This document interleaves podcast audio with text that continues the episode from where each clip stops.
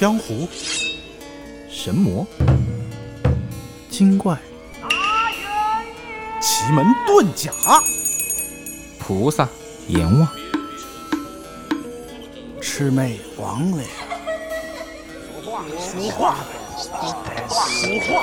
俗。话说，子不语，灵璧女借尸还魂。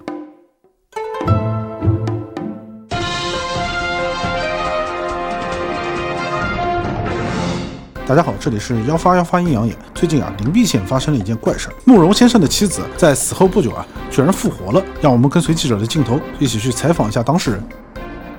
你好，慕容先生，在下灵璧慕容。请问事情到底是怎样的呢？其实是这样子了，我老婆骨骼惊奇，相貌奇特，她有一双黑色的眼睛，但是老天啊，并没有让他看到光明。啊，那请问是不是瞎了？呃，我们俩非常的恩爱，我尤其喜欢他丰硕的身材。那就是胖啊。呃，我特别宠爱我的妻子，前段时间突然离我而去，我悲痛欲 欲绝。当我入殓我妻子的第二天，她居然活了，这是爱情的力量吗？他那双黑色的眼睛也能看到光了，但是高兴之余，她却不认识我了。他哭着闹着要去找一位段公子，我现在就想知道这个姓段的对我老婆做了什么。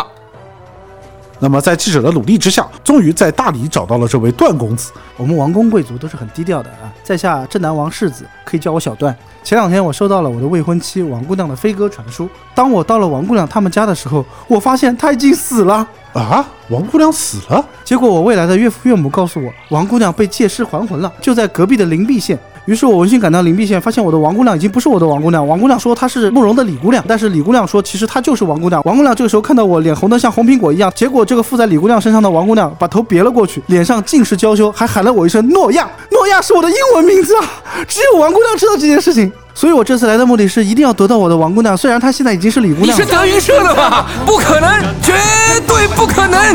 这个时候双方争执不下，甚至动用起了武力。六脉神剑，斗转星移。记者不想此事继续闹大，于是请来了县官。经过当地王知县的调解，最终把夫人判给了慕容先生。胜利属于灵璧。大理的段公子在回去的路上已经哭成了个泪人。以上新闻由幺八幺发阴阳眼记者水松林乾隆二十一年带来的报道。